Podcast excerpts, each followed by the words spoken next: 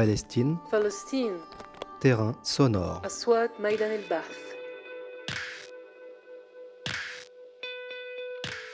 Un podcast de l'Institut français du Proche-Orient dans les territoires palestiniens.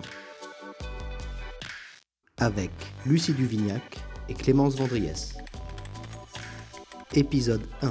Coronavirus, double peine pour les prisonniers politiques.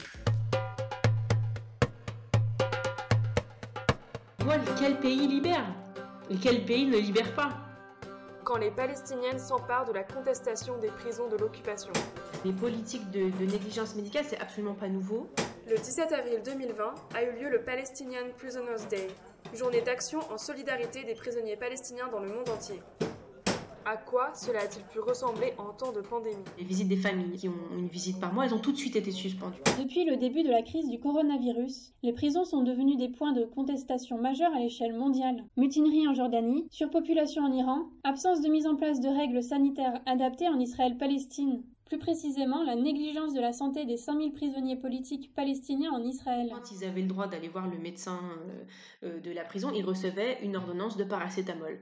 Pour tout. Euh, cancer, diabète, tout ce que tu veux. Pour comprendre les conditions de détention des prisonniers et des prisonnières, mais aussi pour discuter des mobilisations politiques qui défendent leurs droits fondamentaux, nous accueillons aujourd'hui Flora Youssef, doctorante en sociologie associée à l'IFPO Jérusalem. Bonjour Flora. Bonjour. Est-ce qu'on peut se tutoyer? Oui, oui, on peut. Tu es née où et quand? Euh, je suis née euh, en France, euh, à Montivilliers, en 1988. Comment as-tu rencontré la Palestine? Restant une semaine toute seule en Palestine parce que mes deux amis qui m'accompagnaient avaient eux été arrêtés à l'aéroport et, interdits d'entrer. J'ai découvert un endroit et à la fois une situation politique qui m'a tout de suite euh, happée pour ne plus me lâcher. J'ai fait plusieurs voyages en Palestine. J'avais rencontré une ancienne prisonnière politique. J'avais donc écouté son témoignage en tant que militante euh, euh, en Palestine. C'est ces contestations politiques qui sont, qui sont là où on ne les attend pas forcément. L'autorité palestinienne a déclaré l'état d'urgence le 6 mars 2020, après le premier cas de Covid-19 à Bethléem. L'état d'urgence a une valeur nationale, mais ce sont les 16 gouvernorats qui sont chargés de faire appliquer la quarantaine en Cisjordanie. Les mesures sont donc très variables selon les espaces. Flora, tu habites dans la capitale administrative de la Palestine. Comment se passe le confinement à Ramallah? À Ramallah, euh, d'abord, ils ont fermé les écoles assez tôt, donc on a eu des mesures de confinement et de, de fermeture qui ont été prises très tôt, plutôt que la France par exemple. Dernièrement, ils ont rajouté une sorte de couvre-feu où en fait on a, le, droit de circuler en voiture que de 10h à 17h et les supermarchés ne sont ouverts que de 10h à 17h. Il n'y a que les pharmacies qui restent ouvertes. Maintenant, le, problème aussi de la situation en Palestine, c'est que même Ramallah est divisé en zones A, B et C. On ne sait pas si la police est là où, euh, c'est nécessaire ou est-ce qu'elle est là où, là où elle a le droit d'être, c'est-à-dire seulement en zone A. Donc par exemple, certains quartiers comme celui de Mecharayet, qui sont les quartiers les plus peuplés, un peu plus populaires, ben, c'est des zones B et C, donc la police n'a pas d'autorité là-bas. Elle est surtout là où elle a le droit d'être, la police palestinienne. Tout ce qui est centre-ville, où c'est très contrôlé, déjà ils demandent d'avoir un masque, et puis ils arrêtent les voitures et ils demandent qu'est-ce qu'on qu'est-ce va faire et ils autorisent que pour euh, se rendre chez le médecin. Alors en centre-ville, il y a, y a, beaucoup de police. Après dans les quartiers, euh, beaucoup moins. Alors il y a eu un cas, le coiffeur a ouvert, il a coiffé la moitié du village et euh, alors qu'il y avait des cas de coronavirus dans le village. Donc du coup ils ont fermé le village et ils ont arrêté le, le coiffeur et mis en prison. J'imagine que ton terrain a été beaucoup affecté par la crise sanitaire, d'autant plus que dans ta méthode de recherche, tu t'intéresses beaucoup aux interactions. Comment parler d'interaction en temps de distanciation sociale? Sur la transformation des interactions, on retrouve les acteurs qui sont habitués aux réseaux sociaux, qui continuent à faire de la mobilisation sur les réseaux sociaux. Ce que j'ai noté aussi, c'est que euh, certaines, personnes, certaines personnes engagées dans les mobilisations populaires que ce soit en tant que mère de prisonniers ou en tant que solidaire. Comme elles sont connues, comme c'est des figures locales, hein, très locales, mais connues, elles, elles, prennent en charge un petit peu de diffusion de l'information euh, sur la question des prisonniers, sur ce qu'on peut faire sur les réseaux sociaux. Je suis un certain nombre de personnes sur ce qu'elles qu publient sur Facebook parce que j'ai bien vu que les réseaux sociaux étaient pour certaines d'entre elles aussi un espace d'expression politique où elles disaient plus de choses que dans les, mobilisations populaires où elles n'avaient pas de rôle euh, officiel à jouer. C'est à la fois des, des, points, des, des, nœuds en fait d'information. Euh, c'est très compliqué d'avoir des, informations euh, sur les prisons et de l'intérieur des prisons, donc du coup ça passe beaucoup par les proches et les mamans notamment. Aujourd'hui, selon les chiffres de l'association Adamir, Israël détient 5000 prisonniers politiques, dont 43 femmes. Il serait 700 à avoir des problèmes de santé, dont 300 avec des maladies chroniques. Pourquoi les prisonniers palestiniens sont une population particulièrement vulnérable face à la pandémie? Alors, euh, euh, les prisonniers palestiniens, comme, euh, comme les prisonniers, dans, comme vous l'avez cité au début, dans la plupart des prisons euh, dans, dans, le monde, c'est impossible de respecter les mesures de confinement, c'est impossible de respecter les mesures de distanciation sociale, et puis les prisonniers palestiniens sont les premiers à subir les mesures répressives qui sont mises en place avec ce confinement, et les derniers à bénéficier s'il y a des mesures de, de soutien qui pourraient être mises en place dans ces moments-là depuis les années 50-60 où, le système des carcéral en Palestine, enfin contrôlé par les Israéliens, s'est mis en place, il y a une, un refus d'accès euh, aux soins médicaux qui est, euh, systématique. Donc encore plus dans une situation de crise sanitaire, ils sont complètement euh, démunis. C'est-à-dire qu'il n'y a rien, il n'y a ni masque, ni gel. La négligence médicale qui est organisée par l'administration pénitentiaire israélienne les prisonniers rigolaient, enfin c'est un peu, font un peu d'humour là-dessus, mais en gros le seul médicament auquel ils ont accès c'est le paracétamol.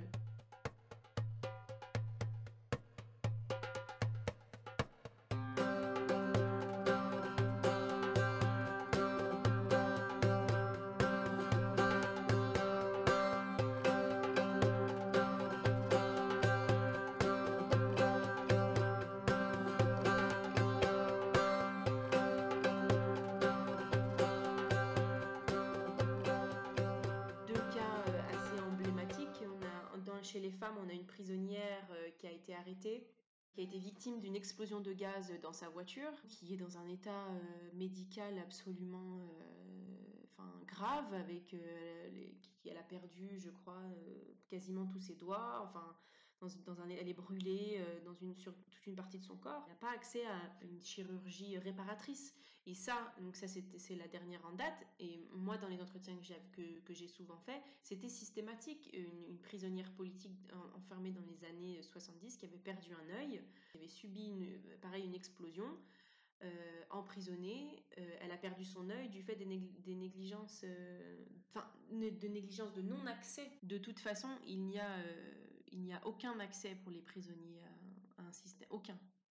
Il y a un militant palestinien âgé qui est malade du cœur, qui a subi des opérations, qui a été arrêté, euh, je crois, il y a quelques semaines, donc en pleine pandémie, alors qu'il est euh, malade, euh, il est en détention administrative. Dès le début de la crise, les prisonniers ont dénoncé un rationnement sur les produits sanitaires. Oui, il y a un rationnement sur les... Et même sur la nourriture, il y a eu aussi de moins en moins de de moins en moins de nourriture qui est distribuée. Comment l'administration carcérale justifie ce rationnement alors qu'il n'y a pas de problème d'approvisionnement en Israël en ce moment? Il faut jamais perdre de vue que le système israélien sert la répression politique. Dans les moments de crise comme ça, ou de faiblesse ou de vulnérabilité particulière des prisonniers, ça va être le moment pour l'administration d'avancer de faire reculer en tout cas le mouvement de, de, contestation des prisons de l'intérieur, parce que la qualité de la nourriture, ça a été aussi un long combat des prisonniers. Euh, le fait de pouvoir euh, cuisiner leur propre nourriture, c'est-à-dire que de recevoir les aliments, mais de les cuisiner eux-mêmes, ça a été une bataille politique pour les prisonniers de l'intérieur des prisons. Notamment, ça participait à l'idée de dire qu'ils sont des prisonniers politiques, ils ne sont pas des prisonniers de droit commun. Ils doivent pouvoir avoir euh, accès à certains droits particuliers pour les prisonniers politiques. C'est un droit en plus qui avait été gagné qu'on leur enlève. La dénonciation des conditions de vie dans les prisons sont d'autant plus importantes en ce moment en temps de pandémie quelles mesures concrètes demandent les militants à l'autorité pénitentiaire israélienne? D'abord, avant tout, c'est la libération de tous les prisonniers, parce que faut toujours rappeler qu'on est euh, dans un système d'une répression politique qui ne respecte pas euh, le droit international, mais plus que ça, qui est pour la contestation politique palestinienne complètement illégitime. C'est un, système qui ne repose pas sur, un code juridique euh, légal, et c'est un, système qui est fondé pour contrôler et, réprimer euh, la population palestinienne et l'empêcher d'accéder à l'indépendance, à, la libération. C'est pas un système de carcéral normal entre guillemets, même si est-ce que, enfin, est-ce qu'un système carcéral quelque chose de normal, je ne sais pas. En tout cas, on est vraiment dans un, dans un cas un peu particulier. Donc, les associations continuent à demander la libération de tous les prisonniers euh, palestiniens, parce qu'ils sont tous euh, illégitimement euh, enfermés. Avec ensuite, j'avais lu là, les déclarations d'Adamir, l'association de, soutien aux prisonniers, des libérations des, des prisonniers en détention administrative parce que c'est aussi eux qui vont être, à mon avis, euh, les plus vulnérables face à la pandémie. La détention administrative, c'est euh, la possibilité pour Israël d'arrêter des Palestiniens, de les détenir dans les centres de détention qui sont différents des, prisons. Donc il y a à la fois les centres d'interrogation et les centres de détention et qui les retient six mois, euh, renouvelables à tout jamais. Enfin, ils peuvent les renouveler autant de fois qu'ils veulent. Euh, sans, donc c'est en dehors de toute réglementation internationale. Ces prisonniers-là qui sont en détention administrative, ils vont être encore plus que les autres, parce que les autres le sont aussi, mais ils vont être encore plus que les autres sujets au transfert d'un endroit à un autre, au, temps d'interrogation, en présence de personnes qui viennent de l'extérieur, les interrogateurs, euh, les, euh, les, agents du renseignement israéliens, etc. Ils sont en plus dans des conditions de détention encore, encore pires que les autres. Est-ce que le rassemblement hebdomadaire devant les locaux de la Croix-Rouge à Ramallah a toujours lieu? Euh, Du coup, bah, il a été suspendu, forcément. Alors, il y a juste ce qu'ils font en fait chaque semaine, c'est que euh, les, en gros, les, leaders de, cette, de ce rassemblement, c'est-à-dire euh, le président du club des prisonniers, le ministre du ministère des prisonniers, le celui qui est en gros représentant du Fatah euh, pour la région, sur la question des prisonniers euh, pour Ramallah, euh, et peut-être une ou deux personnes maximum, ils vont au, local de la Croix-Rouge avec une banderole et ils font un petit discours comme ça chaque semaine. Et ce qui change le plus, c'est qu'il n'y a, plus, y plus de possibilité de faire des mobilisations populaires à l'extérieur. Et puis ils ont des masques, ils ont des gants, enfin voilà. Alors que quand tu fais un rassemblement, c'est difficile de contrôler que tout le monde va venir avec un masque et des gants. Pour les événements ponctuels autour des campagnes de libération des prisonniers, il y a déjà eu plusieurs prisonniers depuis le début du mois de mars qui ont été libérés. C'est le plus, je pense, difficile à vivre dans cette période.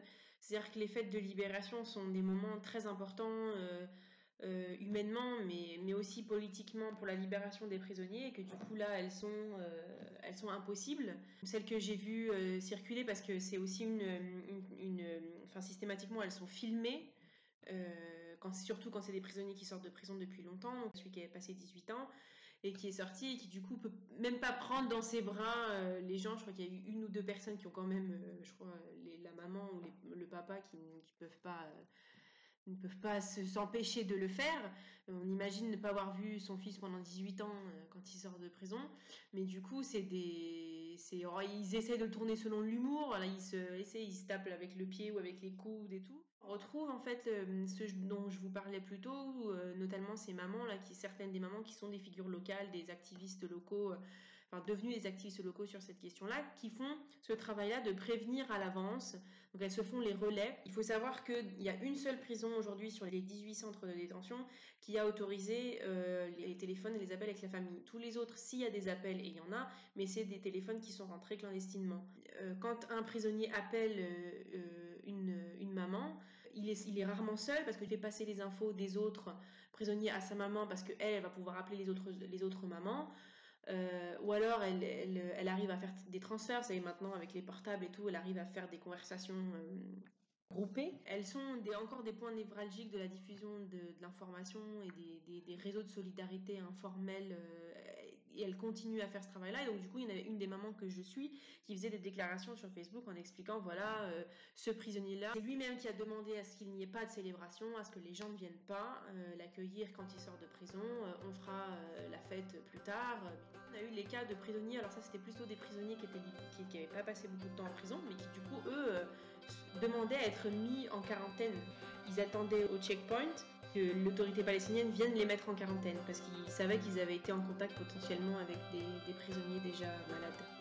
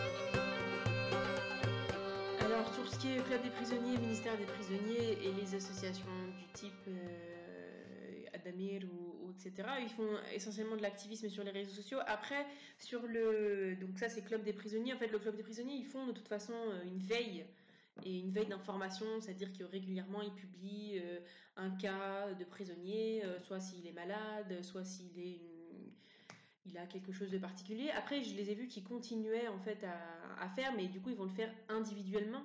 C'est-à-dire que souvent, ce que fait le club des prisonniers, mais pas que, eux aussi, c'est-à-dire que si euh, on a le, proche d'un prisonnier qui meurt, par exemple, et eh ben, euh, en son nom, le club des prisonniers va rencontrer la famille pour lui présenter ses condoléances. Donc ça, ils le font, mais ils le font à une personne. Mais j'ai vu qu'ils continuaient à se... Il y avait une qu'une personne se déplaçait. Et euh, sur les associations locales d'anciennes prisonnières, non, enfin, c'est essentiellement en stand-by leur, leur leurs activités, mais tout ce qui était de l'ordre de la solidarité informelle, qui est de l'ordre voilà, du soutien, de se rendre visite. Euh, j'ai vu qu'il y a vraiment très très peu de personnes qui continuent à faire ça, et sinon c'est de l'activisme sur les réseaux sociaux. On a parlé de la société civile et des associations. Quelle est la place de l'État palestinien dans cette mobilisation? L'État palestinien il est essentiellement représenté à travers l'action du ministère des prisonniers euh, palestiniens. Alors le ministère des, prisonniers palestiniens, il est euh, beaucoup plus impliqué en fait dans les activités à la fois de, réinsertion des prisonniers et de soutien financier aux prisonniers et à sa famille pendant l'emprisonnement. L'énorme partie de son travail, c'est ça, plus que les mobilisations populaires. Le ministre est très souvent présent dans les mobilisations populaires, mais c'est pas c'est pas directement le ministère qui les organise parce que son rôle à lui, ce sera peut-être plus d'être sur la table des négociations, même si euh, il y en a pas, il y a, y a, peu de fronts de négociation qui sont ouverts avec les autorités. Les mobilisations qu'on vient d'évoquer ensemble sont des revendications pour améliorer le sort des prisonniers politiques, mais aussi, selon toi, Flora, des pratiques de micro-résistance quotidienne dans un espace public marqué par des pouvoirs autoritaires. Est-ce que tu peux nous donner un exemple de cette micro-résistance féminine? Euh, Moi, ce que j'entends par, euh, par micro-résistance, notamment sur, euh, sur les femmes, c'est par exemple dans les mobilisations populaires, c'est tout le travail de, de plaidoyer en fait qu'elles vont faire auprès des leaders ou qui, qui, seront présents dans ces mobilisations populaires, qui est quelque chose qu'on ne voit pas forcément. Enfin, c'est pas quelque chose où elles prennent la tribune, la tribune et qu'elles font des demandes officielles. Mais par contre, il y a toujours un, activisme de de ces mamans qui sont à la fois dans les mobilisations populaires, mais aussi euh, au sein des institutions palestiniennes où elles vont mettre la pression euh, pour obtenir les droits euh, de, pour leur fils ou pour leur ou une épouse pour son mari, enfin toutes ces femmes-là qui sont du coup, mais qui sont très importants parce que comme on n'est pas du tout dans des dans, des fonctionnements où les droits sont garantis automatiquement, ça, ça, repose essentiellement sur les familles de faire en sorte que que la personne euh, puisse bénéficier de, des solidarités qui sont mises en place par, les Palestiniens. Donc du coup, elles font tout ce travail-là en coulisses, moi ce que j'appelle ça en coulisses. Il faut que ce soit fait comme ça parce que l'idée c'est de, de, pouvoir obtenir la chose sans avoir à dénoncer publiquement euh, l'incurie euh, des leaders ou des choses comme ça. Parce qu'elles veulent obtenir le soutien en question. Un des, un des, exemples que j'avais vu quand je fais des, observations, des entretiens avec des, des employés du ministère des prisonniers. Et la dernière fois, il y avait une maman qui était là pour pour essayer de comprendre pourquoi est-ce que son fils n'avait pas euh, bénéficié du soutien euh, financier. Tout ce travail-là, moi j'appelle ça la micro-résistance parce qu'il y a une politisation, un apprentissage de la politique par ces femmes dans ces, dans ces activités-là. Et une des figures locales qui est maintenant prend la parole en public, elle a fait un apprentissage donc à la fois ça lui a appris à avoir un discours politique euh, face à ces, euh, à ces leaders-là et à s'engager physiquement en fait face à la prison. On apprend à, s'adresser aux gens, à dire, euh, à, avoir les bons arguments. C'est pas quelque chose qui sort comme ça où on a un don ou on l'a pas, c'est quelque chose qu'on apprend. Et ensuite elle apprend à tisser des relations avec telle ou telle personne. Ça va ensuite lui, lui, lui servir en fait à, devenir une, un activiste politique parce que elle connaîtra telle personne, elle sait que si on, a, si on veut faire telle chose, il faut aller, il faut aller voir telle personne parce que quand on parle de la prison, mais ça c'est le cas pour la prison en Palestine, mais dans les prisons aux États-Unis, en France, on parle de secret d'État. Il n'y a pas d'information sur la prison. Il n'y a pas d'information. Il faut absolument aller au, charbon pour obtenir toutes les informations, tout le travail, tout maintenant, notre capacité à dire, bon, il y a tant de, tant de prisonniers, il y a tant de prisonniers qui ont ça, qui ont ci, c'est un long travail qui a été mis en place euh, qui, est, d'ailleurs une des actions centrales du mouvement de contestation euh, des prisons en Palestine, mais un long travail qui dure depuis 40-50 ans, qui a été mis en place par les Palestiniens pour produire de l'information, pour savoir qu'est-ce qui se passe dans les prisons. Et les familles ont toujours été, les familles et les femmes ont toujours été à la première place de ce travail-là de petites fourmis, parce que il faut, il faut le reproduire pour chaque cas. Je veux dire, quand on va en prison, il n'y a, y a pas les Israéliens qui nous sortent un communiqué, bon, on a, on a, on a, on a arrêté telle personne pour tel truc, euh, ben, on va le mettre là. Non, non, non.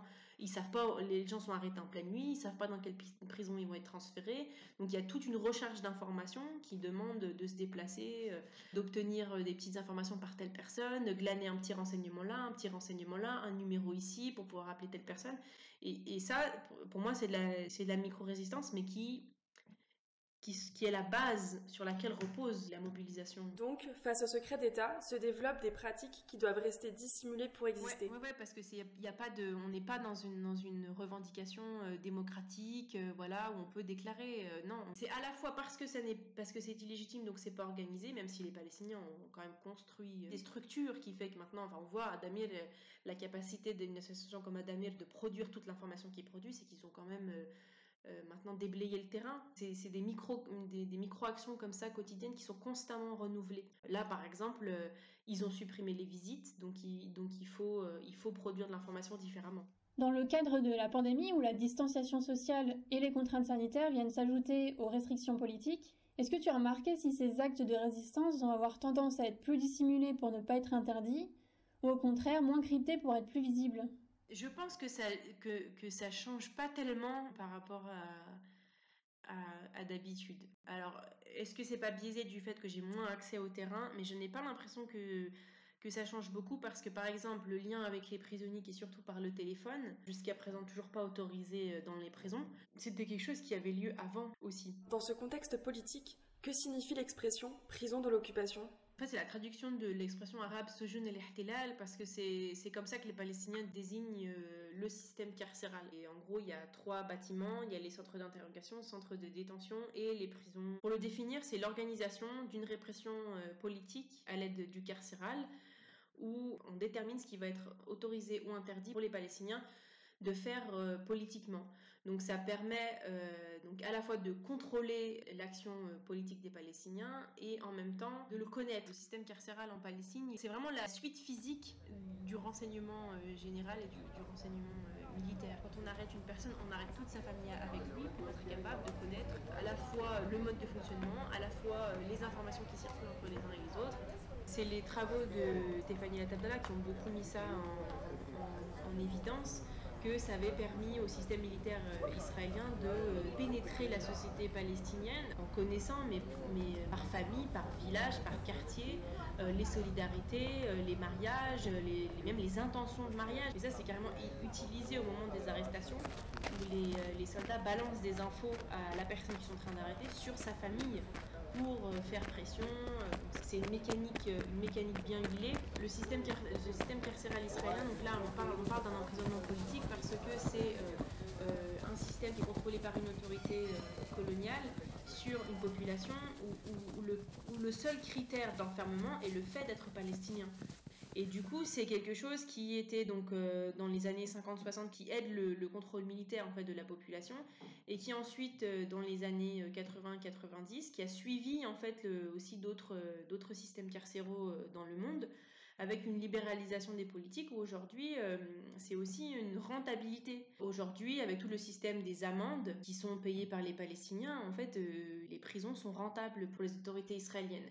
En fait, c'est à la fois très semblable à d'autres systèmes carcéraux, que ce soit en France et que ce soit euh, aux États-Unis. Pour le cas des, États-Unis, les travaux de Gwenola euh, Ricordo notamment ont montré comment le système carcéral euh, aux États-Unis et aussi le système de répression politique sur les classes populaires, mais surtout sur les classes afro-américaines. Du coup, c'est des systèmes qui, à la fois qui contrôlent et enferment les pauvres et les classes qui sont potentiellement dans la contestation politique, en tout cas qui ont intérêt à la contestation politique. Donc c'est à la fois un système de contrôle et à la fois c'est quelque chose de rentable. Et en Palestine, je dirais que la, seule différence pour le système de, répression, c'est que les Palestiniens ne travaillent pas euh, pour les Israéliens à l'intérieur des prisons. Mais ça, c'est c'est pas parce que le, le, système israélien est plus sympathique que les autres, mais c'est une longue lutte des Palestiniens de l'intérieur des prisons pour se faire reconnaître en tant que prisonniers politiques. Comment les prisons israéliennes sont rentables si les prisonniers palestiniens ne travaillent pas? Euh, Alors sur tout le système des amendes en fait, c'est-à-dire qu'ils payent des sommes euh, considérables aux Israéliens quoi pour ne pas être euh, arrêtés ou pour être libérés plutôt, enfin où la plupart des condamnations c'est tant de temps de prison et temps d'amende. Il y a aussi tout, tout le système de la cantine à l'intérieur, où du coup les Palestiniens achètent des, produits complètement hors de prix. Il y a des, phénomènes comme ça de capitalisation de l'enfermement. Il y a eu un tournant, quoi. Il y, a, eu la conquête, le temps de la conquête militaire, et une fois que c'était mis en place, c'est-à-dire que ben ils se rendent compte qu'en fait ils vont pas réussir à tous les, évincer. C'est vraiment le système de la prison aux États-Unis, c'est ça. Je pense que les systèmes de répression sont pas, pas les mêmes fonctions.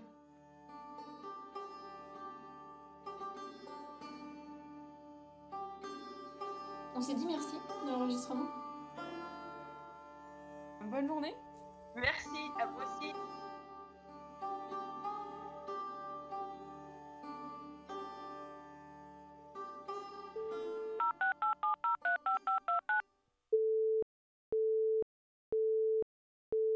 La Palestine est occupée pour le moment. Veuillez laisser votre message après le bip sonore. Pour réécouter votre message, tapez 1. Pour le réenregistrer, tapez 2.